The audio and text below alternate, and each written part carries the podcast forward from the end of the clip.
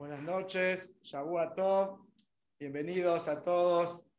Eh, quiero agradecer a Johnny y a Yamila por esta oportunidad, ahora que son famosos, que salieron en los diarios, así que ya hay que pedirles autógrafos. Eh, me parece que hicieron más famosos que la película. Y quiero agradecer también a Rosa y a Dani, que van a ser los que van a entrevistarlos. Ya son muy famosos acá en la zona oeste por el programa Yahoo Top, así que son profesionales en hacer entrevistas. Así que espero que todos disfruten y podamos todos aprender de la historia de vida de la familia Silverman. Así que bueno, los dejo acá con, con Rosa, Dani y, y Johnny y Yamila.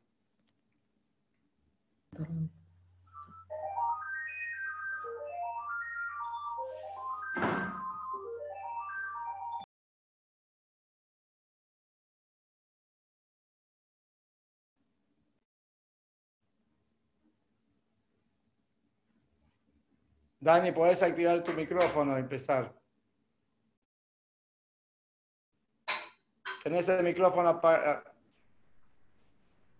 Buenas. ¿Cómo andan? De hecho, normalmente. Veo muchas caras conocidas por ahí. Ahí está, ahí, arrancamos. estamos. Ahí estamos, ahí estamos. Sonó el teléfono justo. Shabu a todo para todos, buena semana para, para todos. Bueno, eh, un inmenso honor que el rabino Yossi Ludman eh, nos haya convocado para coordinar eh, esta experiencia ¿no? de esta familia, de la familia Silverman. Y bueno, acá con mi compañera que realizamos ya hace más de 11 años, Shabu Tov, el programa para la comunidad judía del oeste del Gran Buenos Aires. Buenas noches, Rosy. Hola, buenas noches a todos. Shabu Top, buena semana. Y bueno, darle la bienvenida a todos, eh, a bienvenida especial a, a la familia Silverman, que son los protagonistas de, este momento y que prona- protagonistas desde quizás desde el inicio, desde esos inicios donde podemos decir que sus vidas están marcadas por un antes y un después. Buenas noches. Ah, buenas noches. Eso son muy profesionales para nosotros. Bueno, Eh, es como para romper el hielo, después venimos más tranquilos. no, yo no sé, si somos famosos acá, yo sí dijo, yo hasta que no me vea en Netflix o en Caras, en la revista Caras, a mí no me convences. Clarín puede, Clarín, Clarín es Clarín, pero Caras, ahí ya estamos. Así que después de esta entrevista nos vamos para arriba. Creo que sí. Y le hacía este comentario del antes y el después, porque se dice que hicieron ustedes el camino inverso. En la serie Porco Ortodoxa, eh, una de sus protagonistas hace el camino de, digamos, de salir de la ortodoxia a eh, vivir una vida, se puede decir, laica. Eh, ¿cómo, cuéntenos un poquito su historia para que la gente que tal vez no leyó ese medio conocido, eh, medio de comunicación conocido, los conozcamos un poquito más. ¿Empiezo yo? Dale. Pri- Primero quería aclarar que el diario, la- el título es como La mujer que entró a, a la ortodoxia, es la mujer. Y la mayoría de afuera. nosotros, y ustedes y todos los que están acá, en Beit Chabad y en un montón de lugares, éramos gente que no cumplía Torah y Mitzvot en, en todo su esplendor y hoy cumplimos. Así que no es que somos los que entramos, pero nos catalogaron así, a ella la catalogaron así, es como que porque vende, se entiende, pero, pero básicamente queríamos aclararlo por la duda. Hay un montón de gente que entró y que se está, que les cuesta y que también hacen un esfuerzo para conectarse y que también tienen su mérito. Nosotros representamos, justo le tocó a ella salir en el diario y eso, lo quería aclarar. Eh, bueno, arrancamos, ¿cómo, cómo fue la- los comienzos? Claro. Voy a empezar yo porque empecé yo cronológicamente hablando. Así Dale. que yo tengo 41 años. Ella tiene 36. 36. Y bueno, en algún momento, es larga mi historia personal, por ahí da para, para otro tipo de entrevista más especial, o sea, cada uno con su, por su lado, pero básicamente después de haber hecho algunos cambios, de chico personalmente a mí me gustaba mucho buscar espiritualidad. en un contexto espiritual en general, tenía familia que era naturista, después en una época también algunas tías se hicieron budistas también, y tenía todo un contexto y, estaba acostumbrado al diálogo espiritual, pero nunca ligado a los judíos. Los judíos era algo tradicionalista. Mis dos abuelas son, son sefaradiot, o sea, son cotures, como le dicen en el ambiente, las dos abuelas, y, los dos abuelos turcos. Entonces tenía mucho, mucho de, de, costumbres sefaradí, del idioma sefaradí, la comida sefaradí, pero eh, mi judaísmo empezaba y terminaba en eso. O sea, no tenía demasiada, demasiado contenido en lo que era judío, pero tenía sentimientos y, me gustaba mucho el judaísmo eh, eh, familiar.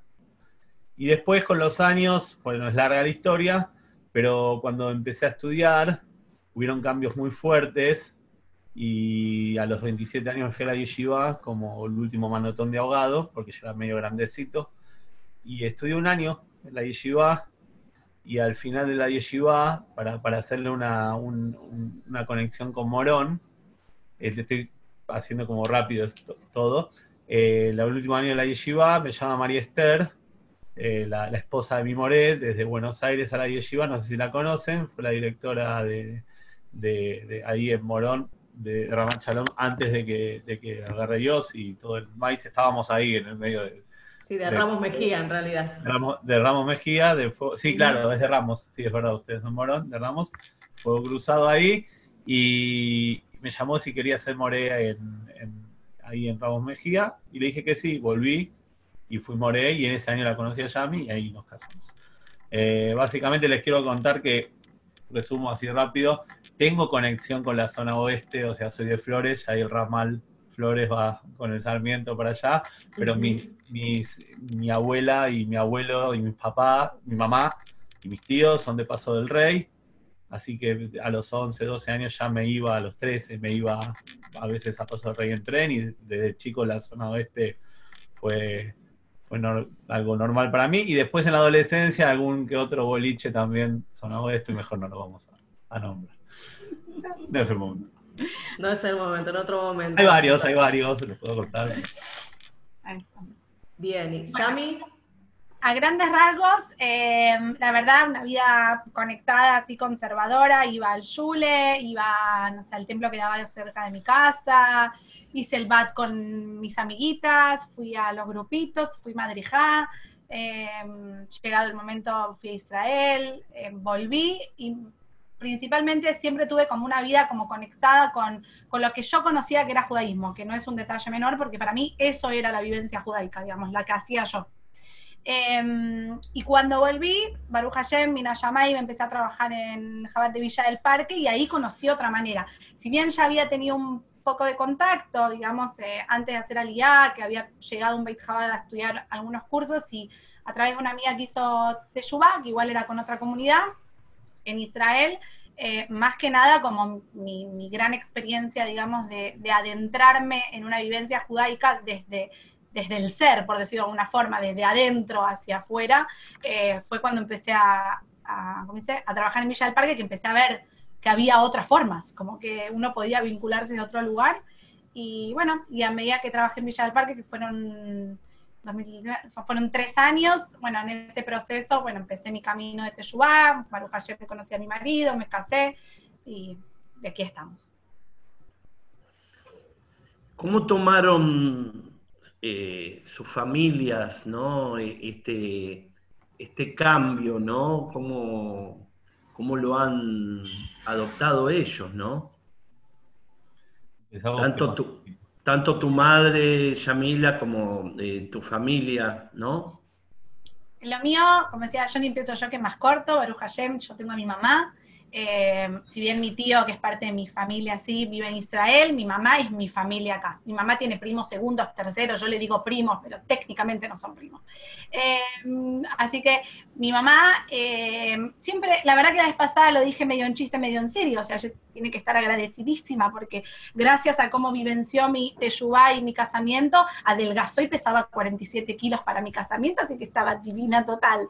Pero, pero fue, fue un shock, fue un shock porque fue todo junto. Yo empecé mi camino de teyubá, lo conocía Jonathan y me casaba todo al mismo tiempo siendo hija única. Entonces, no era únicamente la Teyuba en sí, sino que también era una hija única que se casaba, o sea, eran, eran muchas cosas eh, que, nadie, digamos, en mi entorno se vio venir.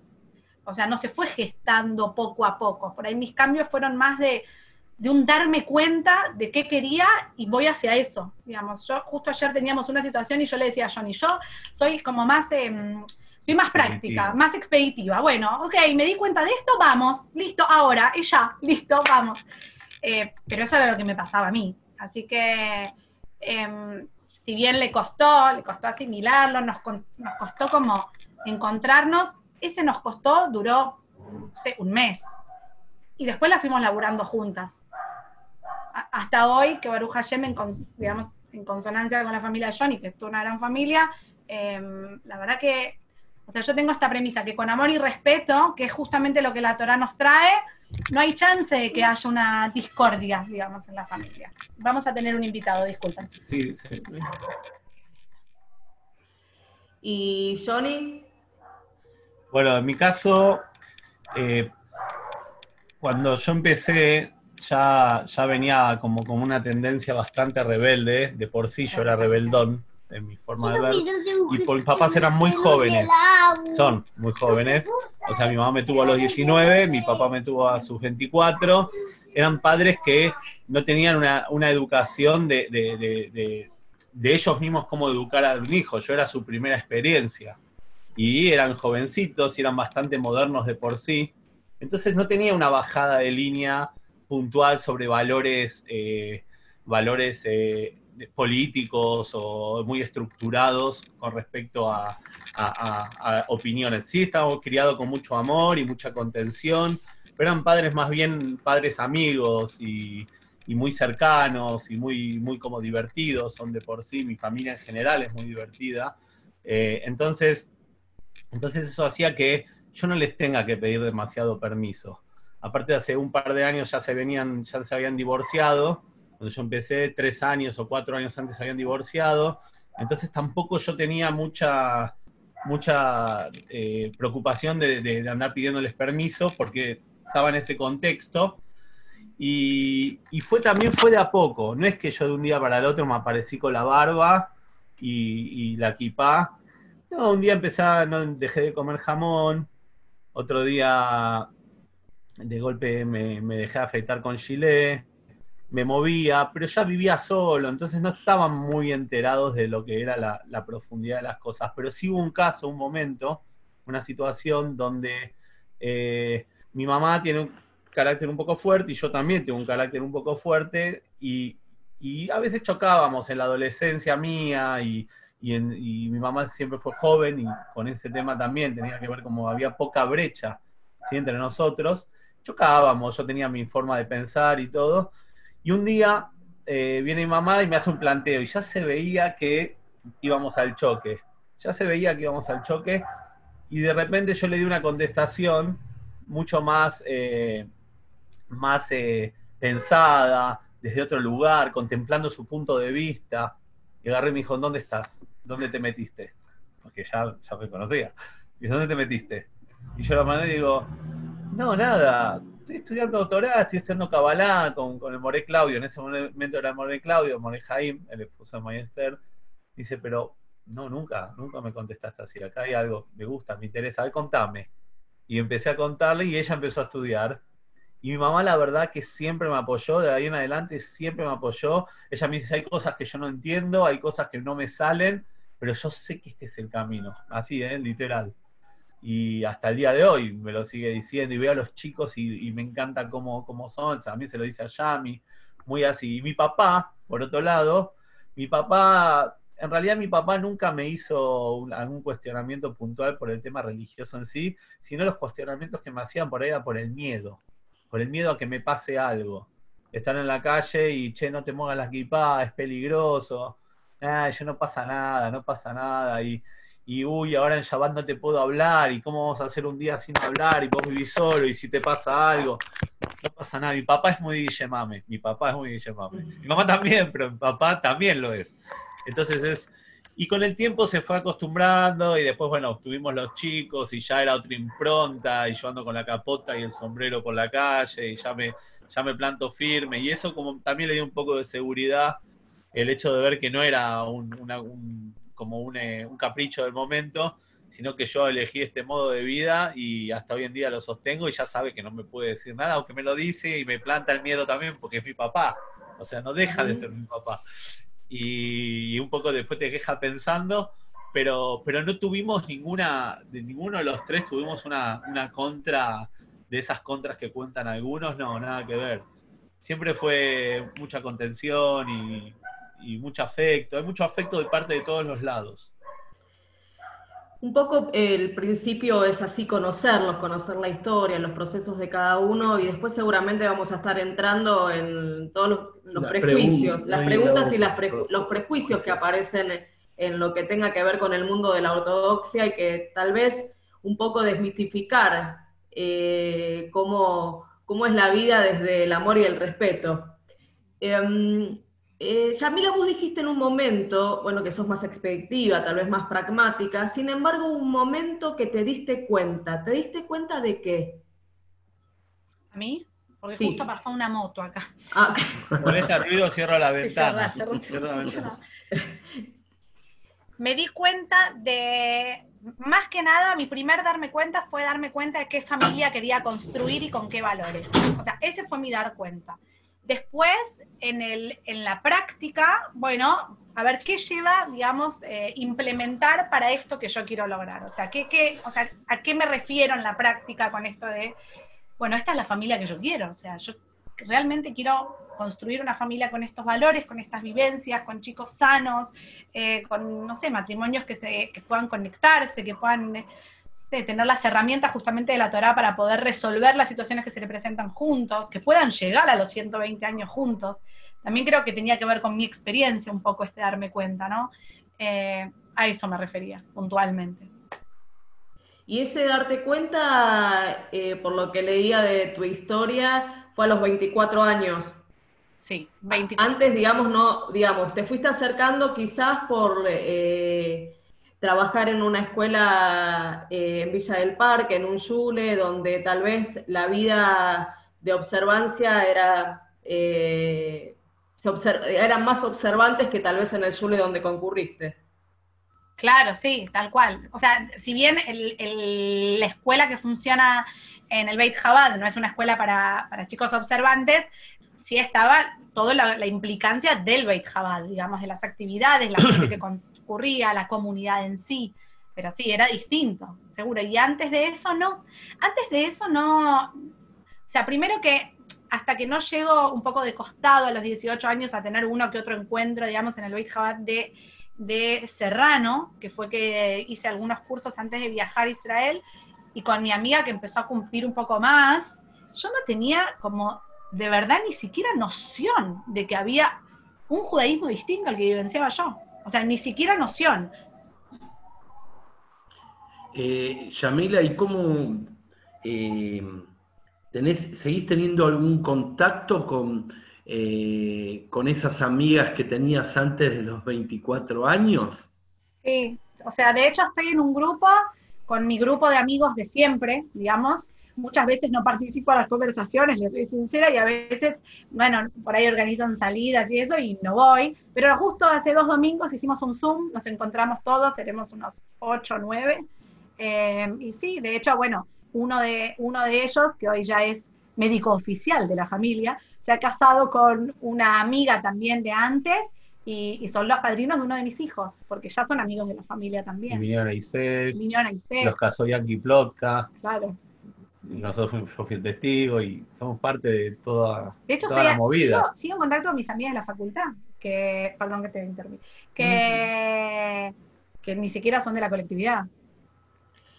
Claro, tal vez esta pregunta está orientada a estas distinciones, ¿no? Porque sale decir dentro del marco, desde el imaginario social, antes que tu vida era normal hasta que te metiste en Jabad. Eh, sin embargo, ¿qué es lo normal, no? Antes o ahora, eh, porque esto se, en el lenguaje aparece, ¿no? Esto de antes tenías una vida normal y ahora en este cumplimiento dejaste de ser quien eras. Nosotros los, los Silverman, los original, ¿sí? Los Silverman, Silverman, tenemos una premisa que un Silverman nunca es normal. Entonces, entonces eh, después ella la adoptamos y, la hicimos, la seguimos haciendo normal, pero no hay normalidad en realidad. Tenés un Michegas y el Rebe te sabe dirigir el Michegas y se acabó. La, o la mayoría, cada uno como el idioma que lo quiero escuchar. es interesante. es interesante que trajiste al Rebe. Eh, porque un poco también lo que aparece es esto del libre albedrío, ¿no? ¿Cómo es esto de poder elegir si tenés un Rebe que te dirige? ¿A quién le estás preguntando? Esta fue más picante a la que quieran, al que quiera. Bueno, tuvo dirección. Em, a ver, cuando vos, uno es chiquito, cuando uno es chiquito, en realidad, eh, uno dice, ¿tengo libre albedrío? Yo no digo, dice, ¿el chico tiene libre albedrío? Si tiene un papá que le está al lado y lo está dirigiendo y lo está condicionando, porque en realidad le está poniendo, ¿querés empanada o querés eh, tortilla? pero en realidad es empanada o tortilla, no hay muchas opciones. Y tenés un papá, sin embargo, eh, ahí vos vas eligiendo en función a, cómo tu papá te va guiando que tenés que elegir. Y vas creciendo y seguís teniendo un papá que te va guiando y te va diciendo cómo tenés que elegir. Eh, te estás enseñando a elegir. En realidad elegir para nosotros, en realidad, y es muy profundo, después hay que meterse más profundo, en realidad elegir para nosotros no tiene que ver con el, con el chupetín rojo o el chupetín azul. Para nosotros elegir tiene que ver con elegir trascender y conectarte con el Rebe. La lección verdadera es conectarte con el Rebe, con, lo profundo que el Rebe tiene para darte. Porque en realidad no estás eligiendo. En realidad vos no podés decir cuánto, cuánto uno está eligiendo si, si en la vida las variables que la vida te pone te condicionan todo el tiempo. Entonces, es, como muy, muy difícil de explicar así en una entrevista lo que es el libre albedrío. Damos Shigurim entero, o sea, hay libros de Hasid, muy, muy largos que hablan sobre este tema. Pero básicamente, para nosotros, después cada uno lo pone en su, en su propia experiencia, poder elegir es poder hacer lo que Hashem quiere. Es el verdadera elección, es poder trascender las variables naturales del mundo que nos va poniendo nuestra naturaleza, es una variable, nuestra tendencia, nuestra, nuestra, lo que, cómo nuestra familia nos afectó, cómo nuestro entorno, nuestras experiencias, todo eso te va condicionando. Bueno, hay un momento donde uno tiene que trascender todo, todo ese, ese manoseo que tiene. Y no, yo lo personal lo encontré con, la Torá y con la Torá del Rebe. Y, hago acá un, un, hincapié en decir que también hay una Torá del Rebe. Hay una Torá, pero hay una Torá del Rebe. Hay un formato de cómo poder trascender esas limitaciones. Y, Yamila, en, en estos momentos, ¿no? Eh, ante, por ejemplo, la película poco ortodoxa que está vista mundialmente. Hay, eh, hay una generalización eh, muy fuerte del mundo contra el mundo observante, hacia el mundo observante, ¿no? Esta pregunta va dirigida a vos, Yamila, te, te sentís como, como mujer, te sentís un paso atrás de tu marido, está, tenés la libertad de, eh, de hacer lo que vos quieras. Sí, 100%. 100% con la libertad. Él tiene que no, no, no, no, no. A vos no te hice la pregunta, se la hice a Yamila. Yo no tengo la libertad. Por las dudas pregunta Dani, por las dudas. Por favor, eh. Por favor, eh. No, en lo más mínimo, la verdad es que en lo más mínimo me sentí identificada con, la experiencia que cuenta la película, em, pero nunca, o sea, la realidad de, desde ningún lugar de mi vida, o sea, mismo en mi realidad, que cuento que Baruch Hashem, que como Shluja del Rebe tengo un trabajo que es 24/7, que además eh, tengo otro trabajo que es parte de un proyecto con mi marido, de, ¿puedo decir? ¿De qué? ¿De proyecto? De ¿De presen- cuál? Ah, de Gia. Ah, un proyecto de presentaciones de Shidujin para chicos y chicas, eh, más focalizado no solo en el mundo observante, sino más bien en el mundo no observante. Además, estudio, que me estudio, tengo dos noches por semana que estudio. Baruch Hashem ya hace dos años y medio, que soy mamá, que a veces también tengo mis actividades. Jamás. O sea, esto es, esto es justamente eso, una pareja. O sea, es una construcción conjunta par a par. O sea que también otra vez están siendo normales. Digamos, ¿no? Dependiendo del parámetro de la normalidad, pero pareciera que sí. Pareciera que sí, bien, bien ahí. Un poco por, digamos, los, los prejuicios, que esto que venía diciendo antes que aparecen y que un poco a mucha gente ha visto poco ortodoxa y eh, el hincapié, y tal vez Dani hizo la pregunta, esta cuestión de, eh, de sin libertad, sin posibilidad de decidir, todo en comunidad y regido por una ley que eh, para poder salirse hay que salirse del todo y por lo tanto en sencillito te quitan el saludo, para decirlo leve. Entonces, eh, un poco honesto, ¿no? Como para desmistificar eh, y contarnos desde su realidad cómo es este vivir cotidiano. ¿Vos? Quería también a- ver, eh, con respecto a la serie, que, que si vos te podés fijar hay un montón de cosas que son para vender y para vender el morbo vende y todo lo- todas las preguntas que surgen a partir de esa serie son cosas que tienen que ver con, con una distorsión y, y- y acentuar ciertas cuestiones que si bien pueden ser que estén, no quiere decir que sean reales, porque ahí aclaran que no son, no todo es real, etcétera.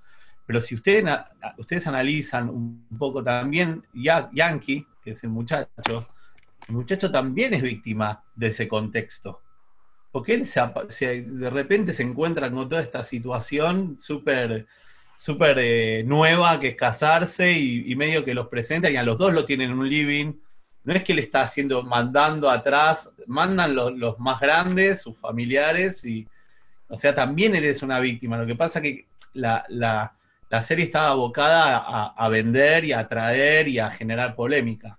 Eso también quería aclarar, porque, porque uno a veces no lo ve, pero atrás de eso hay también, también el muchacho que, que- que lo sufre y que, y que después la tiene que paga los patos rotos, porque según la historia él se tiene que volver y, y un montón de cosas. Voy con una pregunta también de, de alto voltaje, Dani, ¿qué te parece? Si se puede hacer, si Sí, no, no. ah, bueno. Ojo, Eh, ojo que se sumó mi mamá eh, ahora, así que Igual hablamos bien de tu mamá, ¿te acordás que dijimos que era una gran madre? Bueno, eh, Sí, una de las sí, cosas ahí, que ahí también- ahí. una de las cosas que también aparecen por ahí, que las personas que se meten a la ortodoxia en estos términos, eh, es que tienen cierta fragilidad emocional o vienen de alguna patología, de alguna adicción, y de repente como una búsqueda de sanación se meten a la ortodoxia. Así, en castellano lo digo, así directo. Mira, yo tengo una, una teoría que si bien no, no parte desde, desde una adicción, digamos, eh, y demás, sí tengo una teoría de que aquellos que nos, que tenemos esta, es mi teoría personal, eh, que aquellos que tenemos esta búsqueda, si en algún punto sentimos una falta, te- te- llévaselo, llévaselo para allá. No, quiero que me Perdón, ¿eh? Dijo, esto Sí, es sí. una nuestra realidad. Mirá, Sí, que le cuento algo un segundo. Es en vivo, escuchá. es en Está vivo. está el Mirá. agua ahí, mira, está el agua. Mira, mira, está el agua. Yo siento que en algún punto sentimos una falta, pero no puntualmente una falta porque algo nos pasó, sino porque aquellos que no sienten la falta y viven en el mutuo como de la Matrix, como lo llamo yo, no se dan cuenta que hay algo más que buscar. ¿Me pones? Esperen un segundo. Que, que recién cuando Sí, sentís la falta es que empezás a buscar la, la verdad. Si vos vivís en el mundo embelesado por lo que el mundo te vende, entonces nunca llegás a buscar esa verdad. Porque vivís así, como en esa situación parve. Aquel que comió un postre parve sabe que lo parve es como, bueno, hasta ahí, como que alcanza hasta ahí. Cuando te das cuenta y sentís una falta de que, espera, esto hay algo, hay algo más, tiene que haber algo más, digamos. Algo más que trascienda, algo más en la misión de mi vida, algo más por lo cual yo vine a este mundo, algo más. Bueno, entonces en eso puedo coincidir. Cuando sentís la falta, sí podés saber que tenés algo que buscar. Algo que buscar y seguramente que encontrar. Sí. Que cuando no está dirigido, volviendo a la dirección que decía Johnny antes, te puede llevar a cualquier lugar. Lo digo por experiencia. Bien. Porque dicen por ahí que o te volvés religioso o empezás terapia. Bueno, pueden ser, pueden ser las dos, ¿eh? Yo Claro. no quiero que sean excluyentes. Bien, ahí va- vas a- aportando al gremio de la psicología, me gustó. Lo que justamente te da la sensibilidad es el, motor para el poder y el motor para la búsqueda. O sea, hay, hay personas que somos sensibles y gracias a esa sensibilidad podemos distinguir cosas más delicadas y, entender que atrás de esa materialidad hay algo más profundo y, y poder preguntar y buscar y, y ir sacando cáscaras. El tema es que, quiero aclarar algo, una vez que entras, no es que entraste y ya está resuelto y ya encontraste. Mm. A mí lo que me pasó en el momento, una de las cosas que me pasaron fue que cuando, cuando, cuando mi moré me respondía, yo sentía en otros momentos, sentía que ya estaba la respuesta en otras religiones, estaba la respuesta y esa era la respuesta y ya está. Pero acá sentía que cada vez había más preguntas y más cosas para conocer, porque te estabas dando cuenta que cada vez sabías menos y, o, o sea, te bajaba el ego. Acá no te, el judaísmo no te sube el ego, salvo que te despistes un poco y te- el ego te cachetee, pero si no, no te sube el ego, te lo baja. Te lo baja, te muestra que no sabes, te muestra que hay, hay Gemara, que es muy difícil de estudiar, te muestra que hay un montón de tratados que no entendés nada, te muestra que hay Kabbalah y que hay un mundo ahí adentro que todavía no viste, y de repente te das cuenta, te das cuenta que, ah, bueno, ok. Eh, Voy a esta, pre- preguntando. esta pregunta es para, para los dos. Eh, nosotros eh, eh, somos un matrimonio que no es observante. ¿Somos igual que de judíos que ustedes? Sí, Sí, obvio. Bueno, eso es una de las cosas que el Rebe, que el Rebe enseñó, enseña en, en un formato muy específico. Cuando vos, cuando empezamos a la tefilá decimos Areini me cabela lai mitzvah tase shel beapta la reja camoja. Y yo acepto sobre mí la mitzvah de hacer, de, de acción, de amar a, tu, a mi prójimo como a mí mismo. Y vos decís, pero entonces, ¿mi prójimo qué es? ¿El que cumple las mismas mitzvot que yo? o que las cumple de la misma forma que yo, mi prójimo es mi prójimo, el que está más, más cerca de mí. Y- y vos sos mi hermano, y como un hermano es igual, un hermano frente al papá es lo mismo. Frente al papá, un hijo o el otro son distintos, pero son iguales. O sea, todos los que tienen hijos saben que sus hijos son distintos, pero son iguales en algún punto. Y eso es lo que uno tiene que entender. Entonces, una de las cosas que el Rebe enseña, hace mucho hincapié, y lo van a ver seguramente con el ejemplo de Yossi, que ¿hace cuántos años conoces a Yossi? ¿Y alguna vez te habrá dado cuántos? No, ya unos cuantos, ya unos cuantos. Es más, eh, eh, ni, ni se imaginaba las preguntas que estábamos haciendo, Sí. yo sé. Espero que no Pero nos rete sí, pero yo ¿no? sí. Eh, pero, pero digo, y de repente Dios, si vos alguna vez le diste, lo viste darle vuelta a la cara a un judío porque no sé, porque no cumpla o porque, al contrario, tiene las fundaciones y se desvive y abre el GAN y hace esto, hace lo otro, él no lo va a decir, yo lo voy a decir, él no lo va a decir, obvio, y hace el GAN y hace esto y hace lo otro y de, de repente, y ese es el ejemplo del Rebe. Cuando hablaba del Rebe, no lo hablaba como, como, como- solo como una, como una, una fundación o una entidad, sino como un papá. El, el- hombre, el hombre dijo, el hombre que habló en el video dijo que era un amigo.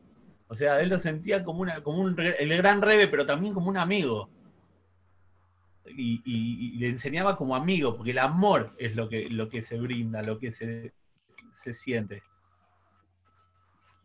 Bien. Em, vos decías que, que todo fue un proceso, que todo tal vez sigue siendo un proceso, eh, que no es de la noche a, la mañana.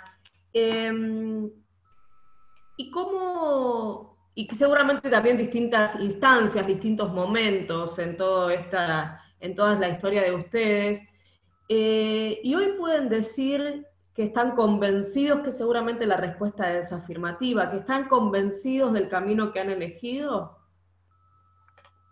Sí, yo miro hacia atrás y, y miro todas las... Me doy cuenta en realidad de eso, de cómo Hashem fue guiándome para que tuviera la oportunidad de tomar las decisiones que me llevan a donde estoy. Bien. Desde mi punto de vista es, yo siento que decidí subir a la montaña, y en la, pero no sabía cuánto me iba a costar ni qué largo era, pero cuando empezás a subir, estás subiendo, pero te cuesta, pero no te arrepentís de que estás subiendo, en ningún momento. Eh, Rosy, eh, yo no sé si, bueno, eh, si ya los oyentes están armando preguntas, ¿no? Sí, que las pueden estar escribiendo por chat, hacer preguntas que tal vez podemos estar transmitiendo tanto a Johnny como a Yamila. Así que los que siéntanse participantes activos y escriban lo que tengan ganas de preguntar. Y, tal vez son las, distintas formas de, ir conociéndolo, ¿sí? de, acercarnos a, su vida, a su vida desde los inicios y que hoy tiene eh, esta forma que, están convencidos de, haber elegido. Em, ¿Cómo es la cotidianidad hoy? Eh, y una cotidianidad que también está en un contexto bastante particular, donde también el mundo ortodoxo y los últimos acontecimientos que han sido de público conocimiento, tal como las celebraciones de determinados casamientos, en este momento donde eh, esto está prohibido por el tema de, eh, de, este quedarse en casa y todo lo que esto implica, distancia social, etc. ¿Cómo se sienten a la hora de que parte de la comunidad transgrede y de alguna manera esto nos afecta a todos? Y bueno, y se generaliza, ¿no? Exacto. ¿A quién? Sí, a, los dos, a los Al que tenga ganas de responder. Ustedes no estuvieron en el casamiento, ¿no? No. Yo los iba, yo los casé porque no salió el nombre. claro. No, eh, ¿cómo, vivimos nuestra cotidianidad? Como todos, con el parámetro de yo me quedo en casa, eh, haciendo nuestros trabajos, haciendo nuestro rol de papás, sumando ahora rol de maestros de cuatro grados en simultáneo, haciendo lo que se puede. Soy la chica también, limpio, barro, cocino. Tengo una empleada doméstica muy buena, a veces no hace caso, pero un empleado, pero va bien. Eh, esto en la cotidianidad. Porque cuando se hizo famosa ya si tenía que hacer algo, ya terminó ahí. ella es la famosa. Em, fuera de eso, a ver, yo creo que en la vida todos tomamos decisiones, a veces nos damos cuenta de lo que implican esas decisiones, a veces no, a veces metemos la pata, a veces no metemos la pata, que no está en un otro eh, juzgar, digamos, eh, desde el dedo acusador aquello que hace justamente otro Yehudi. Para eso cada uno tiene su trabajo individual cotidianamente con Hashem. Eh, sí puedo decirles esto, digamos, a los que nos escuchan, de que desde mi particularidad yo me quedo en casa. Y, y yo más o menos también. Hace las compras. Igual tengo permiso, tú hacer compras. Hace las compras, no, queda soy, soy ministro de culto, puedo salir y, profesar. algo. De, hecho, de hecho, salí dos veces. desde el 8 de marzo salí dos veces. Quería aclarar, para, para ya que estamos, le metemos en el contexto de Jabad, cómo es el alajá. El alajá, nosotros tenemos una premisa así, un alajá, una imposición rabínica. Eh, que dice que nosotros no podemos oficiar, ni salir, ni hacer casamientos, porque están las mitzvot, quedan corridas por una mitzvah que es cuidar eh, la vida. Está anotada, Facebook tenemos todos el certificado, el rabino de Lutman después se los puede acercar, Dios si, si quiere, eh, y no, no lo podemos hacer porque es transgredir hacer un casamiento para nosotros. Yo tenía dos casamientos y los suspendimos. Eh, apenas empezó todo. Y, y esa es la, la alajá, y así Jabad está, y yo, y yo soy testigo y puedo poner las manos en el fuego, Jabad está haciendo eso, y no salimos, y no hacemos cosas eh, comunitarias, y no hacemos minián por acá ni por allá. Pero también hay que entender los contextos, y hay que entender eh, las, las vivencias de todos, y la parte humana de cada una de las personas. ¿sí? Son seres humanos que, que como humanos les duele, lo sienten, tienen los hijos ahí, y bueno, vaya a saber uno cuáles fueron las lógicas, como dijo ella, las lógicas de, de, ellos para tomar esas decisiones. Pero hay que separar. Nosotros somos los judíos y somos los que estamos adentro y entendemos cómo pensamos y podemos hacer esa separación. La gente de afuera no la puede hacer. Pero, a la pregunta que, hizo acá Dani, ¿no? Dani.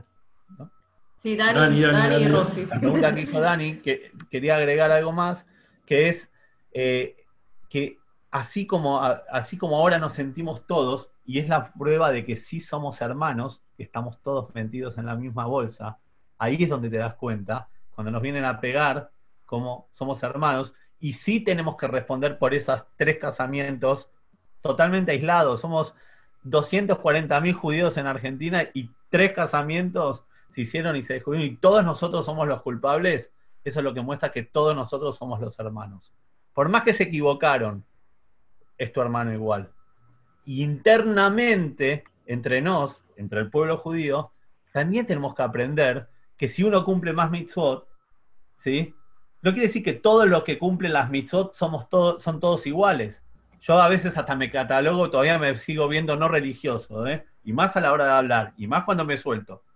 Porque es mi estilo, así el rey me enseñó, que yo no soy un religioso, soy un judío, que observo lo que quiero observar, más y menos, y que también a veces se me escapa la tortuga. Pero más allá de eso, es entender que igual, como, como judíos, ¿sí?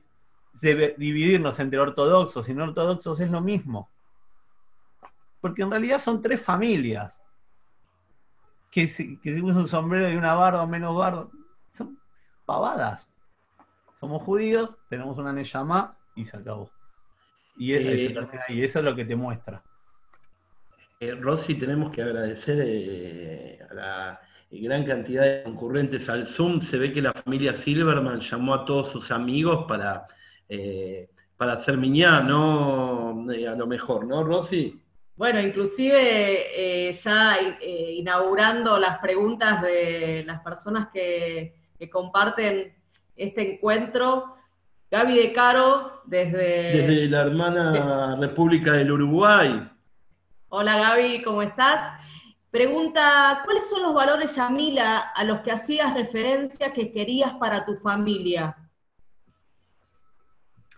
Valores que estuvieran comprometidos con una misión de vida que pudiera ser, digamos, mayor a la, a la, visión limitada que tenemos todos los días. Esto del yo quiero, ¿no? Me acuerdo cuando los chicos, cuando dicen en Israel, cuando los chicos te dicen kibali, te hacen así, tipo, ¿por qué quiero, no?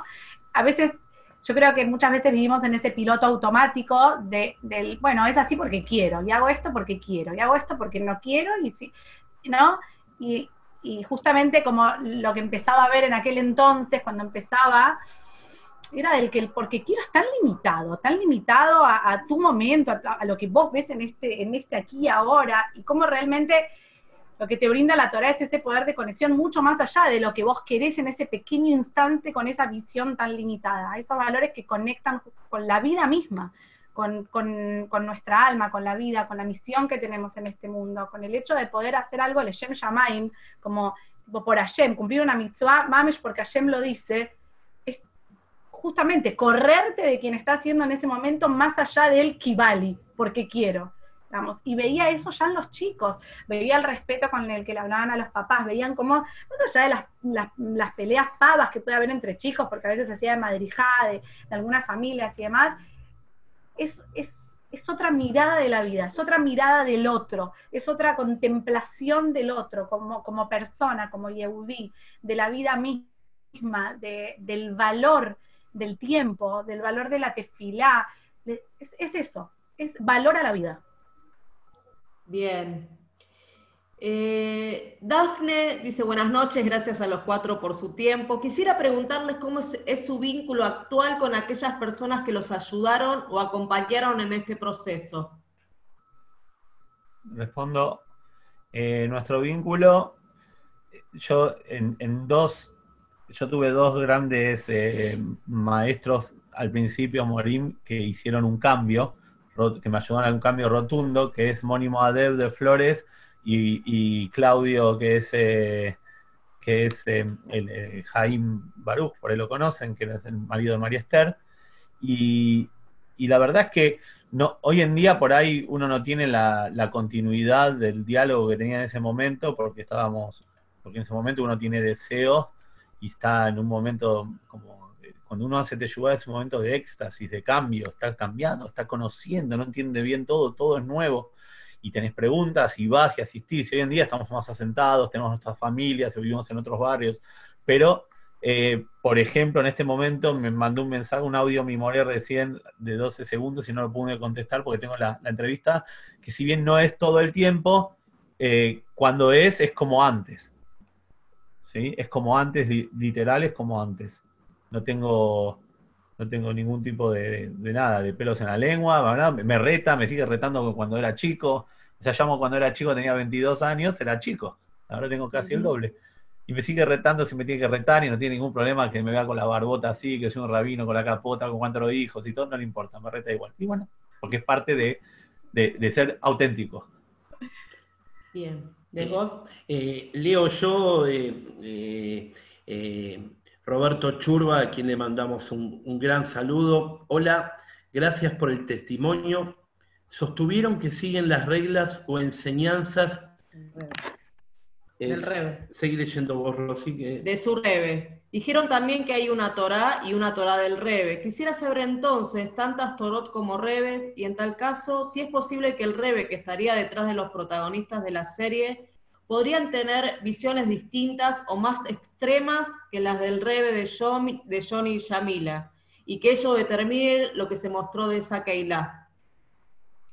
Bueno, se refiere a la película poco ortodoxa, ¿no? Sí, sí. Yo a nivel particular, que no sé si voy a estar contestando o no, después le voy a dar la palabra a Johnny, yo a nivel particular estoy completamente convencida de que si, digamos, de que no hubiera llegado a donde estoy si no hubiera sido de la mano de las enseñanzas del Rebe. No estaría acá, 100% que no. O sea, de hecho, em, de hecho, y, solamente mirando de afuera, no porque Hasse Shalom la ley, no digamos, a, alguna otra comunidad tenga algo que no fuera bueno en, en, absoluto, sino porque, porque me encontré, digamos, acá, me encontré con las enseñanzas del Rebe en, mi día a día, en mi vida, y, no creo que hubiera estado en el mismo lugar. Roberto, te estoy mirando ahí, me justo. Roberto, ¿cómo andas? Eh, a ver, ¿se entiende tu pregunta? Es muy clara. La Torah es la misma. La Torah, las la Salahot más o menos están dentro de un contexto, la Torah es la misma. Cuando digo la Torah del Rebe, me, estoy refiriendo a lo que el Rebe enseña y resalta como objetivo de esa Torah interior. Rebe lo que enseña es una Torah interna. La Torah externa la tenemos, ¿sí? la Salahot hace miles de años. Pero hay una Torah que es interna. La Torah que, interna que Rebe enseña hace hincapié en un solo concepto de amar a tu prójimo como a ti mismo. Gira en torno de eso, todo lo que, lo que puedas, las decisiones que se toman, las alajot que se, que se legislan, los formatos giran en torno a contemplar al otro. Entonces, sí, esa es la Torah de mi Rebe. Esa es la Torah que el Rebe quiere y eso es lo que a mí me ayudó y, a, y a mi esposa también, por lo que dijo recién, a poder entender que va por acá, yo creo que otra, otro formato yo no hubiese agarrado. Es lo que siempre digo. No hay otro formato. A un, Meshnun como yo, un loco como yo, a mí no me agarra sino es con, esa verdad, con, esa, con esa impronta. Entonces, no puedo hablar de los otros. Y si hay algo que decir, bueno, saca tus conjeturas, vienen de, la, de, la Shoah, fueron muy golpeados, hay muchas variables. Pero la verdad que no somos expertos en, en, en, en Satmer. Gracias que podemos hacer lo que podemos acá adentro. Hay filtros en, en, las preguntas y, le mandamos un, abrazo muy grande a Roberto Churba. Y tampoco va a haber filtros en las respuestas. Ahí está.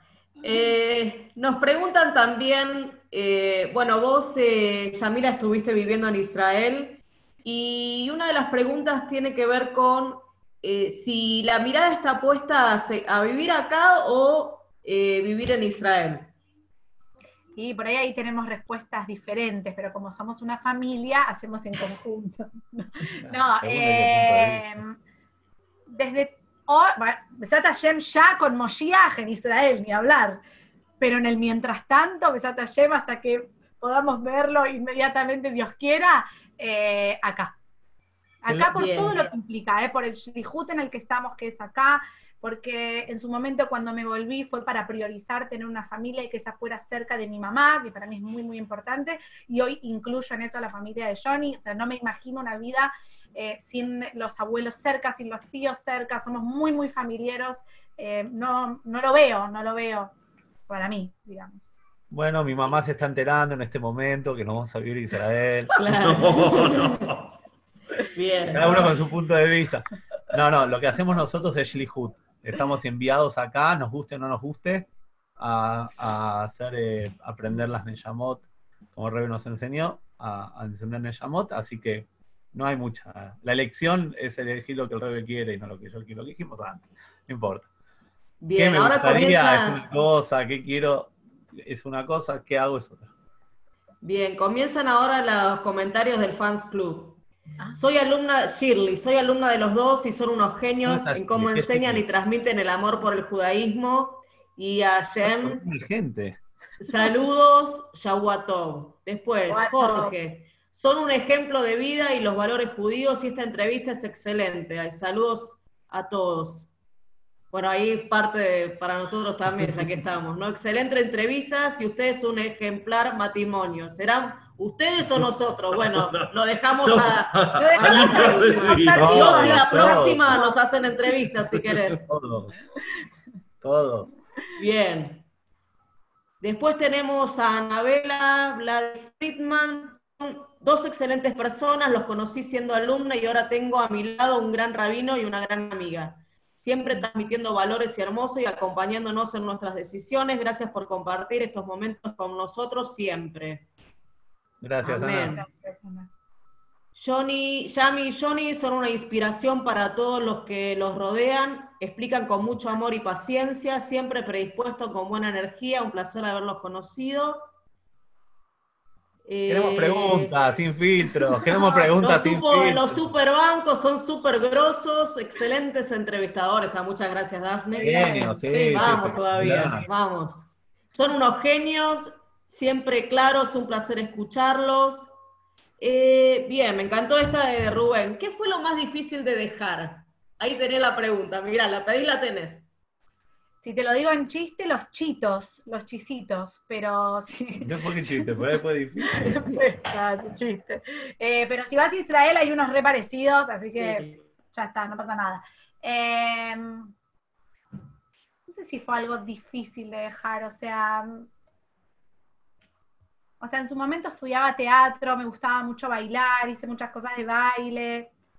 Así todo, hace dos años que por ahí, este año ya imposible con el corona, el año pasado se me complicó, pero hacía zumba, así que bueno, ahí pude canalizar un poco el punto del baile. Pero hoy, la verdad que no, no encuentro algo que me haya sido difícil dejar atrás, ¿no? Eh, o sea, como que encuentro, como sigo siendo, como sigo siendo yo, digamos, con todo Baruch Hashem, Dios quiera que cada día un poquito mejor, eh, con todo lo que la Torah nos aporta en nuestra vida, eh, es eso, no, no es que pienso que hay algo que, uy, no, ¿cómo fue que dejé esto? Y, lo tengo ahí en una mochila atrás. La verdad que no. ¿Yo? Sí. Johnny. Johnny. Difícil dejar. Eh, bueno, una de las cosas, eh, un ejemplo de lo que el Rebe nos enseña es que nos da dones. Hashem nos da dones. Un don. Y si vos, si vos en alguna forma, tarde o temprano, no usas ese don, estás yendo en contra de Hashem porque lo estás reprimiendo, porque no lo estás usando.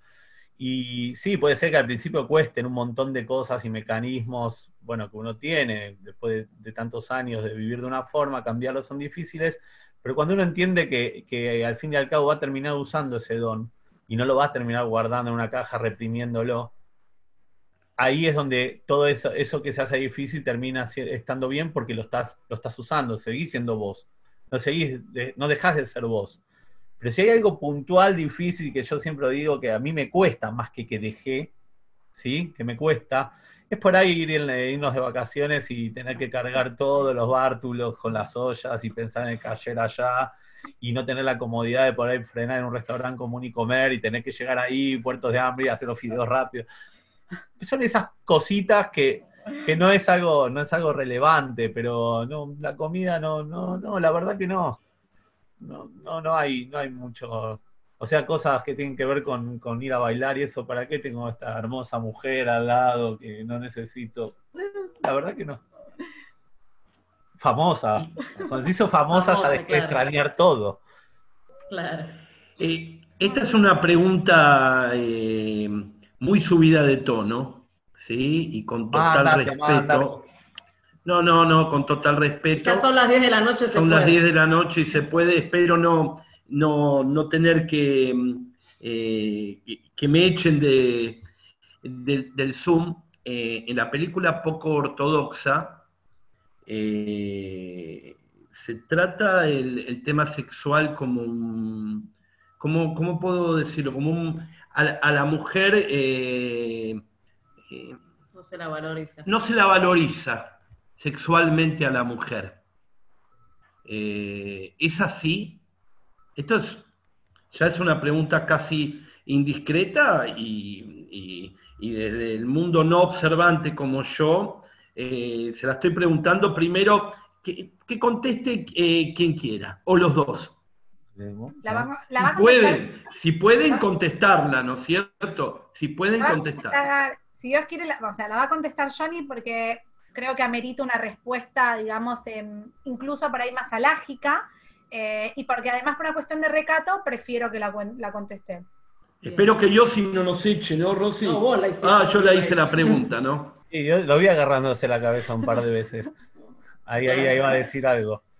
Eh, bueno, vos estás preguntando ya, bueno, que dijo Yami, ya estás preguntándole al rabino más que al, bueno, igual a, ese costado. Bueno, cuando yo tuve esas preguntas eh, al principio de mi matrimonio, porque no, no, no, uno con la teyugá va cambiando cosas y cuestan, pero gracias a Dios cuesta ubicarse donde está parado, no, no solo cuesta cambiarla, sino uno no sabe realmente dónde está parado. Es como esta pregunta que vos tenés, pero ya adentro, ya subiendo la montaña, por decirlo de alguna forma. Eh, tuve una respuesta si me dieron un shigur entero, una clase entera de cómo manejar, cómo manejarme en todas estas cosas. Y básicamente la Gemara dice que a la, relación íntima se la llama onata. ¿Sí? ¿Qué quiere decir onata? Ona es momento, tiene que ver con tiempo, con algo que tiene que ver con tiempo. Y, y, toda, toda conjugada es el arameo el tiempo de ella. O sea, ya de por sí ya el título de ese momento se llama El momento de ella. Entonces, eh, ahí, la, ahí los, el Shulchan Aruch y, la Gemara y todo, todo, todo lo que habla de cómo manejarse y cómo llegar, tiene, se basa básicamente en que todo gira en torno al timing de la mujer y no al del hombre. ¿Por qué? Porque por ahí es más complejo, porque necesitan, necesita más de, un tema de, contención de, un tema más emocional, para brindarse y etcétera, etcétera, etcétera. Bueno, eso es para estudiarlo, ¿no? Pero digamos, hay muchas cosas. Entonces, eh, eh, en torno a eso, eso, ese sería el eje de la relación íntima. Si no hay una relación íntima basado en esa premisa, hay algo que no se está haciendo bien. Yo en un, en un, Zoom con tanta gente y con periodistas y todo, no voy a dar tantos detalles porque ya es de estudio, más íntimo. O sea, eso lo podemos estudiar si quieren aparte, pero, pero algo abierto, digamos, todo gira en torno a la mujer. Entonces, ya con esa premisa te das cuenta que hay algo que está equivocado. O en la serie, que hay muchas cosas que no están bien en la serie, pero también en el formato en el cual uno fue educado. ¿sí? Eh, está hablando de educado religiosamente hablando, ¿no? en el formato de cómo fue educado, cómo se les enseña, en qué momento se les explica. Baruch Hashem, yo tengo grandes eh, mashpim, grandes rabinos donde yo pude preguntar cuando quise preguntar y me contestaron lo que me tenían que contestar y a ella también. Y, no tuvimos estos problemas que mucha gente supone que existen. Pero la otra estábamos hablando en, la, en, el shiur que dimos con respecto a esta, a esta, a esta película, que sí, hay gente que no es religiosa y tiene un prontón de problemas sexuales y que están basados en no saber, no conocerse y no saber cómo manejarse, y hasta hay divorcios basados en esto. Entonces, si bien sí es verdad que adentro debe haber problemas y que hay cosas que están sacadas del contexto y no están bien explicadas, afuera también. Según nuestra experiencia, lo que dije recién. ¿Sí? Onata, a ver si me lo enseñaron, y bueno, Baruch Hashem tengo grandes rabinos que me dijeron cómo hay que manejarse. Grandes detalles no se pueden dar en este contexto. Pero, sí se pueden enseñar, ¿eh? Pero ya un shiur de hombres, un shiur de mujeres, por el recato, por la incomodidad, por ciertas confidencias que uno, por ahí uno quiere exponer dentro de, de, pero sí tiene que ver con eso. Bien. Santi dice, ¿qué fue lo que más les chocó de la película o de la serie? Bueno, creo que mi respuesta ya la sabe, porque ya la charlamos. El momento que más me chocó eh, que más me chocó porque nunca lo vivencié de esa forma, nunca ni, supe que, o sea, pienso que hasta, no sé, no sé, ese, es la imagen que te aparece en Netflix, te aparece la imagen de Esti y, la suegra que, la está rapando. Eso a mí me chocó. De hecho, esa fue como un puntapié que yo dije, la verdad, al FAI no la voy a mirar y de repente empecé a ver que mis alumnas decían, perdón, dije una verdad, eh, ah, que mis alumnas me decían, que mis alumnas me decían, eh, bueno, Yami, por favor. Igual, no pasa nada, él entiende. Claro, claro. Mis alumnas me decían, che, mirala, por favor, quiero, quiero saber esto, quiero saber lo otro, es así, asá, es así, asá. Y dije, bueno, la tengo que mirar. Me ha pasado con esta como me ha pasado con eh, 13 razones por qué. O sea, tipo, me ha pasado con otras series que de repente al tener alumnas que les empieza a llamar la atención y empiezan a tener preguntas eh, más profundas, bueno, la miro para ver de qué se está tratando. Eh, pero bueno, esa fue la imagen que a mí me chocó. Bien. Y a mí, eh, sí. no, a mí no me llamó nada la atención porque si bien no puedo decir que todo es cierto, puede pasar tranquilamente todo lo que muestran en esa serie. No pasa, porque en realidad no pasa en esta, la, autora hace un, un making of, creo que se llama, después que, muestra, que cuenta realmente qué es lo real, qué no es real, qué es lo que pasó en su vida y que se, por qué se basó y escribió una historia, porque ella es escritora, entonces escribió un guion tan específico y así, así. Pero básicamente puede pasar de todo. Todo lo que pasa ahí puede pasar. Lo único que no creo que pase, lo único que no creo que pase, porque no la, alágicamente no la veo, es que la suegra pele a la nuera aunque quiera. No mm. creo que pase. No la veo en ninguna alajá ni, Yo creo que todo lo demás por, por, eh, por errores o por, eh, por, todo lo que dije antes, las variables de la Shoah, de ser muy eh, perseguidos, puede llegar a pasar, no, no, pero no sé si sí o si no. No me sorprende nada. Pero técnicamente no lo puedo afirmar tampoco. me pongo los lentes porque quiero, quiero hacer bien las preguntas. Andrea Bergman eh, esta es una pregunta a todos. Si somos todos hermanos, ¿por qué no consideran válidos la jupot, o sea, el, casamiento más sortí, ni entran a nuestra keilot? Qué pregunta, ¿eh? ¿Por qué no es válido? Porque Hashem nos dio una Torah y la Torah tiene una alajá una ley de cómo abordar esa Torah. La alajá va desde lo más riguroso hasta lo más suave. Es como una autopista. Vos podés ir por la autopista y podés ir desde 60 kilómetros por hora a 130. Pero no podés ir afuera del carril de 130, no o no podés ir más de 130 y tampoco podés ir menos de 60. Si vas menos de 60 o vas más de 130, está fuera de la ley que el mismo Hashem quiere que vos cumplas. Entonces no es una jupa que te habilita al formato de estar casado. Pero voy a, voy a, ir un pasito más adelante y voy a decir que en realidad, en realidad eso ustedes van a decir, bueno, pero hay un montón de cosas que nosotros no cumplimos. Mismo vos te presentaste como un matrimonio no ortodoxo y hay un montón de gente que no usa kippah y bla, bla, y mil cosas. Eso tiene que ver con tu cuestión particular. Vos no estás habilitando a una pareja casada.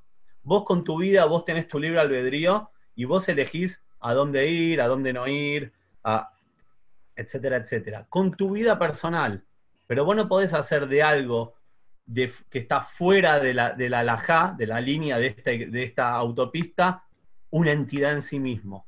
Entonces yo no puedo ir a un, a un lugar que, que va fuera de, de- de- de las normas que, a- que Hashem quiere que cumplamos, no puedo porque estoy avalando eso como, como entidad, pero sí puedo ir a tu casa, aunque vos te hayas casado en un templo mazortí. Me va siguiendo la diferencia, aunque Sí, comas sí, no sí, yo a tu casa voy, porque no estoy avalando una institución.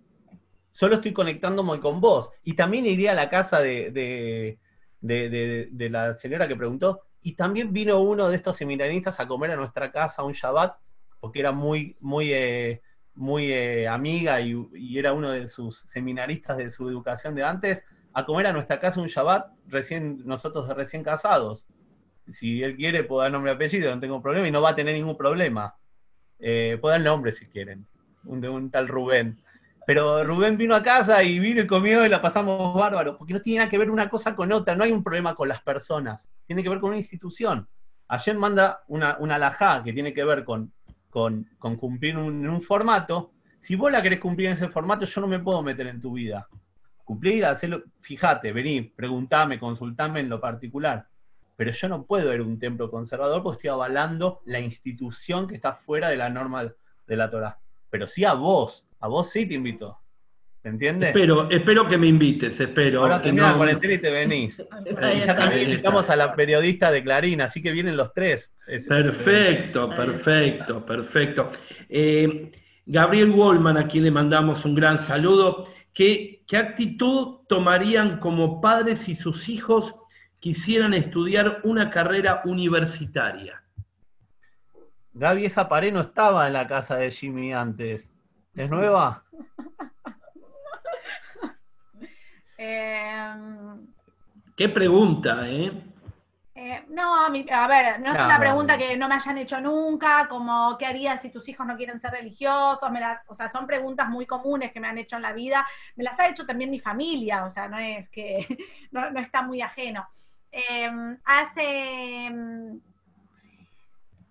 mira, yo creo que es esto, o sea, mis hijos son mis hijos, con todas las cosas que elijan, digamos, eh, para sí, para sus vidas, y espero guiarlos a elegir lo mejor para ellos.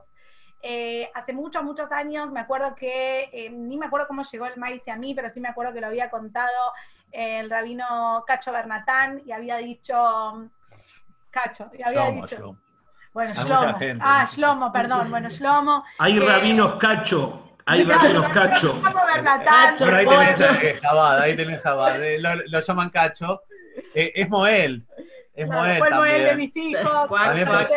te, saca un cacho, ¿viste? Tiene, tiene un poco de, de eso. Shlomo Bernatán había dicho así, imagínense una nena que va al seminario, va a la escuela, y em, los perdí de repente a Rosa y a... Ahí, no, sí, se fueron de la pantalla. Se fueron de la pantalla. bueno, no importa, Bueno, mientras ya lo tanto sigo.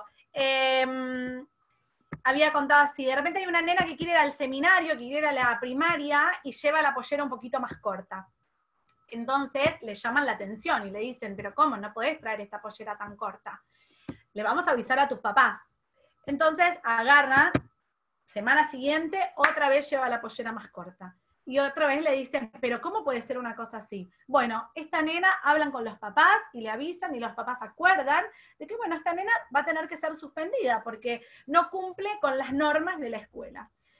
Entonces, una de las cosas que había dicho el Rab Shlomo Bernatán, había dicho, nadie se preguntó qué pasó que esta nena llevó la pollera más corta. Nadie se preguntó qué hubo detrás de la elección de la nena de llevar la pollera más corta.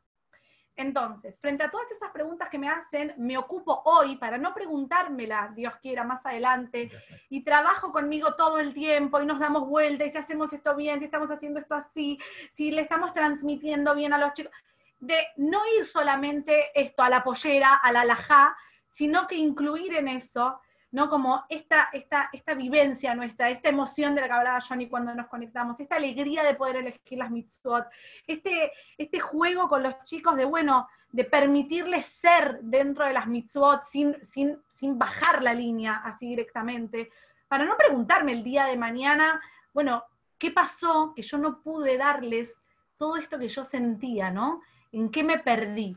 Va más allá de la elección de una carrera. La elección de la carrera es algo nada, ¿qué voy a hacer? ¿Qué voy a hacer? Va a seguir siendo mis hijos, lo voy a apoyar igual, o sea, ¿qué voy a hacer? Son mis hijos, voy a intentar darles siempre toda, toda la contención y todo el amor y toda la Torah para que Baruch Hashem sea lo que sea que elijan, elijan esto también.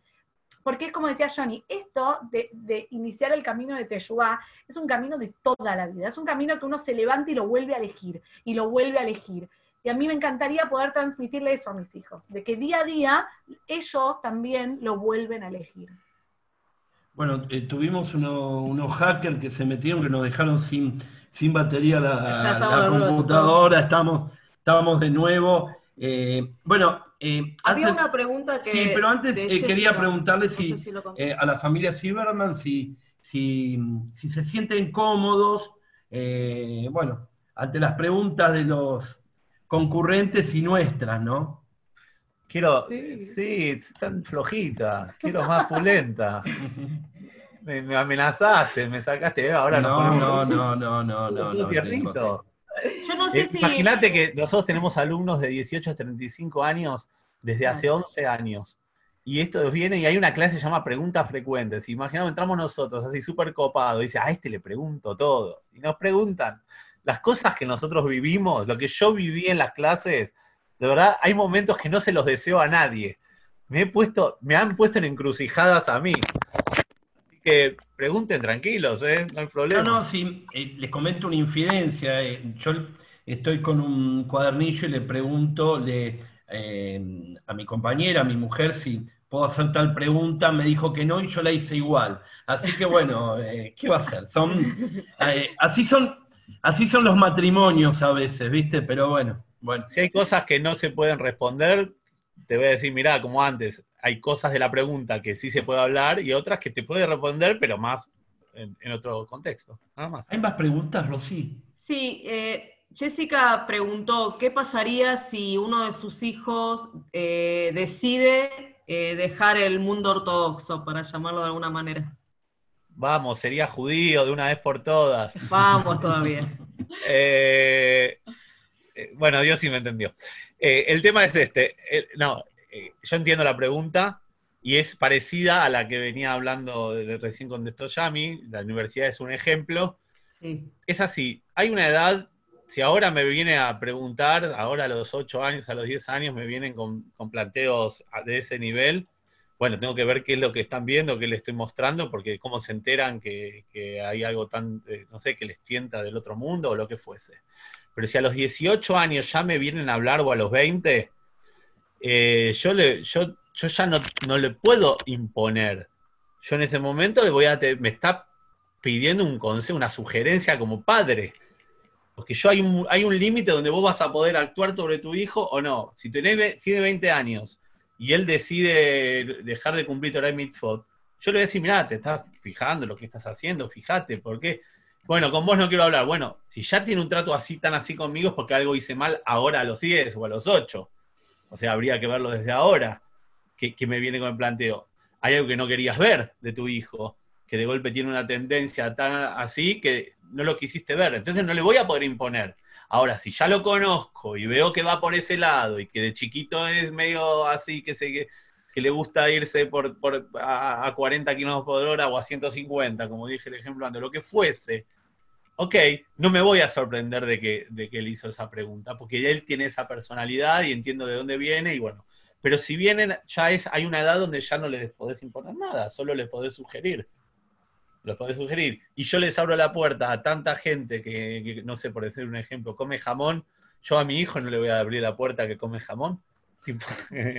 sería, hay que plantearse eso. De alguna forma esa es la respuesta. Claro, porque la pregunta es la que le sigue es esta, porque si sucede, a pesar de todos estos momentos que vos estás contando, porque también lo que se, eh, lo que se ve es que se cierra la puerta eh, y que tal vez se plantea esta cuestión de eh, si no te adaptas a mi mundo, al mundo religioso, entonces estás afuera y, aparece el sufrimiento, y esto no lo dice la Torah. Y yo las familias de, de Jabad que vi, que pasó, hablo de las de Jabad, ¿sí? Porque es lo que conozco, los que vi, y algunas que pasaron, en ningún momento vi que se les hayan cerrado las puertas. Van a las casas igual, y, también ya es como que se, se, hace una dinámica donde puede haber una desilusión de parte de los padres, puede haber un momento de tristeza, de, de, fricción. Ay, no, nadie dice que no es un momento difícil. O sea, vos lo educaste para algo y ellos hacen otra cosa, no se te va, no es algo fácil pero después, eh, si son chicos que tuvieron ponerle mucho amor o fueron bien, bien, bien guiados, son chicos que igual van a la casa de los padres y se conectan y deben tener sus temas personales. Y a veces no tiene que ver con la ortodoxia. La mayoría de las veces, cuando un chico se va de camino, fue porque, fue porque por ahí no se los escuchó eh, a él en lo personal, o hubo una, una impronta a la hora de bajar línea muy rigurosa y no y, no fue lo que el chico esperaba o asocia la ortodoxia con lo malo del padre o de la madre, y entonces toman decisiones distintas para no repetir lo mismo, pero puede pasar y pasa, y sin embargo, los vínculos que yo vi, generalmente los chicos van igual a las casas, chicos ya grandes, ¿no? Van igual a las casas o son guiados, o por ahí de golpe odian a todo el mundo religioso porque tuvieron una mala experiencia ellos con, tal y tal cosa, pero con una o dos personas del ambiente se siguen viendo y siguen yendo a comer o pasan Shabbat igual, porque eh, aprenden a separar una cosa de la otra. Por eso no es que se van y ya se fueron y nunca más lo vio nadie. Siguen vamos a eh, ciertos vínculos. Vamos a la última pregunta, Rosy. Eh, ¿Qué diferencia encontrás en el rol de la mujer entre la película y todo lo que la Torah plantea. En principio. En principio. ¿Quién preguntó? Santi. Pero puso entre paréntesis que era Juli, porque la vi. Ah. Ah, ah, ah, ah, ah ustedes ya saben el, backstage. ya porque quiere que compartamos de nuevo las respuestas que ya dimos. Como tres o cuatro veces. Eh, el lugar de la mujer dentro de Yadut es un lugar, digamos, justamente principal y primordial, las dos cosas voy a decir. Eh, de hecho, me gusta mucho el ejemplo, y lo dije muchas veces, de la palabra que es Okeret Bait y Akeret Bait. Akeret Bait en el slang es la ama de casa, pero Mamesh lo que quiere decir es la ama de su casa, ¿no? Entonces yo siempre digo que si bien o sea, crecí con mi mamá y les planteo mucho a mis alumnas que lo piensen, si se acuerdan cuando sus mamás se sentían mal, cuando estaban eh, enfermas, por ejemplo, Hasio Shalom Raleinu, ¿no? Y uno no tiene ese recuerdo, uno tiene ese recuerdo de la madre que va y le pone pila, y es justamente el alma del hogar. Y como en un abrir y cerrar de ojos puede cambiar, ¿viste? Y como ella esté, es lo que se irradia alrededor a, nivel, a lo largo de la historia, Jem nos ha mostrado cómo Abraham, cuando tuvo alguna duda, le dijo, escuchar a Sara. Cómo desde el vamos, digamos, vamos viendo en cada momento de la historia cómo hay una mujer, justo al revés, no hay una mujer detrás de cada hombre, sino en función de esa gran mujer, es que Baruch Hashem hay un hombre al lado, como dijo la vez pasada, que me acuerdo el maíz y lo vuelvo a contar, no me acuerdo quién me lo había dicho, pero que iba la mujer con el gobernador, con su marido, el gobernador, caminando por la calle y de repente ve un albañil que está arriba de uno de los techos y lo saluda, hola, ¿qué tal? Lo saluda el albañil, el marido, el gobernador, le dice, pero ¿quién es este hombre? ¿A quién saludas? No, este era un chico, un noviecito que yo tenía cuando era chica y le dice, ah, menos mal que te casaste conmigo porque ahora estás casada con el gobernador. Y ella le dice, no, querido, si me hubiera casado con él, él sería el gobernador. Ese, ese es el lugar de la mujer judía. Ese es el lugar que Hashem nos dice que tenemos la capacidad justamente de, de, irradiar hacia afuera, de poder llegar, que nos da ese lugar único y clave en, el hogar, porque realmente tenemos esa capacidad de expansión, tanto en lo bueno como en lo malo. Así que ojo, que de, de algo chiquitito hacemos un mundo en los dos aspectos. Por eso es clave ver hacia dónde lo queremos guiar. Y justamente ahora que venimos de Shavuot, ¿A quién le entregó Hashem primero la Torá? A las mujeres. desde ahí el paradigma cambia exponencialmente y nos dice a nosotras que nuestro lugar es ese, es el de liderar, es el de irradiar, es el de sacar lo mejor, digamos, hacia afuera. Con lo cual, eso no sería distinto, digamos, con la película. Eh, bueno, eh, eh, yo... Hay que potenciar los dones. Ese es el tema. Es un don. me, dejan, me dejan un rato en casa o no sé, una semana con mis hijos, explota. Y eso que soy, cocino, hago todo, pero no tengo la facilidad de la expansión y contención y el, y el mimo mientras que frito un huevo no me sale y no me va a salir. Y, si, si, le digo a ella no, no lo hagas porque la está reprimiendo un don, está reprimiendo un don y yo estoy reprimiendo un don, el don de rajarme. Entiendo, entiendo lo que estás hablando. Después daremos detalles. Eh, y yo les quiero agradecer en primer lugar al rabino Yossi Ludman por eh, habernos permitido eh, conducir tanto a Yossi como, como a Moshi Levi. La a Hani y a Mushki, que fueron las primeras que convocaron hablando del lugar de la mujer, porque si no también digamos, demos el ejemplo. Que nos hayan eh, eh, convocado, eh, nosotros hace 11 años que conducimos el programa Shabuatov, el programa para la comunidad judía del oeste, así que bueno, el lunes vamos a estar comentando esto por, a las 21 horas por www.radioyalgomás.com.ar y, y bueno, eh, espero, Rosy, que hayamos estado a la altura de las circunstancias, ¿no? Así que, eh, Yossi, muchísimas gracias. Eh, gracias a la familia Silverman eh, por, bueno, por haber dado el testimonio y haberse prestado a contestar todas las preguntas, ¿no? así que, bueno, nuevamente espero que se hayan sentido cómodos. Muchísimas, muchísimas gracias, de verdad. Por lo pronto, estoy segura que los dos nos sentimos cómodos, pero por ahí la hora va a decir.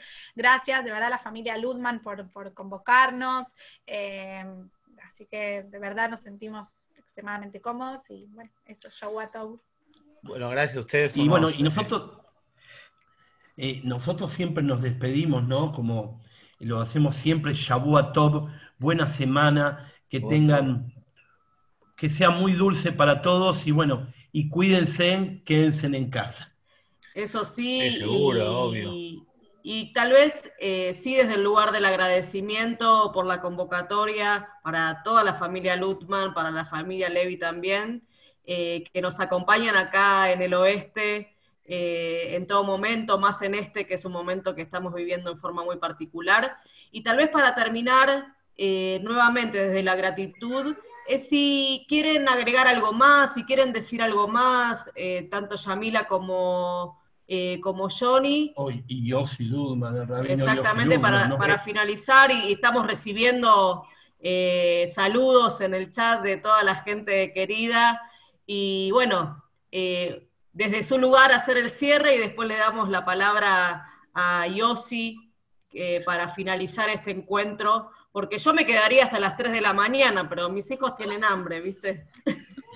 De nosotros ya comieron gracias a la familia Luzman. Nosotros no todavía. Quería agradecer, antes que Dios eh, habla, quería agradecerle a ustedes también. Hermosa la entrevista, muy profesional. Nos sentimos eh, famosos. Ella es, yo me siento. Eh, y quería, quería, bueno, decirles que, como siempre, el, rabino Yossi nos engañó, nos dijo que nos iba a hacer él la entrevista, y le dijimos que sí y después nos metió dos, profesionales que nos reventaron y nos dieron vuelta y vuelta. Pero Baruch Hashem eh, nos sentimos cómodos y nos gustó mucho, mucho la entrevista y, nada, nos gustan las flashes un poco. Eh, Rabino Yossi Ludman. Sí, bueno, muchas gracias. Bueno, excelente la familia Silverman, realmente contestaron a todas las preguntas, no era fácil, eh, preguntas difíciles también y fuertes, así que muy profesionales, por eso no los entrevisté yo y elegí a los profesionales. Quería que los entreviste.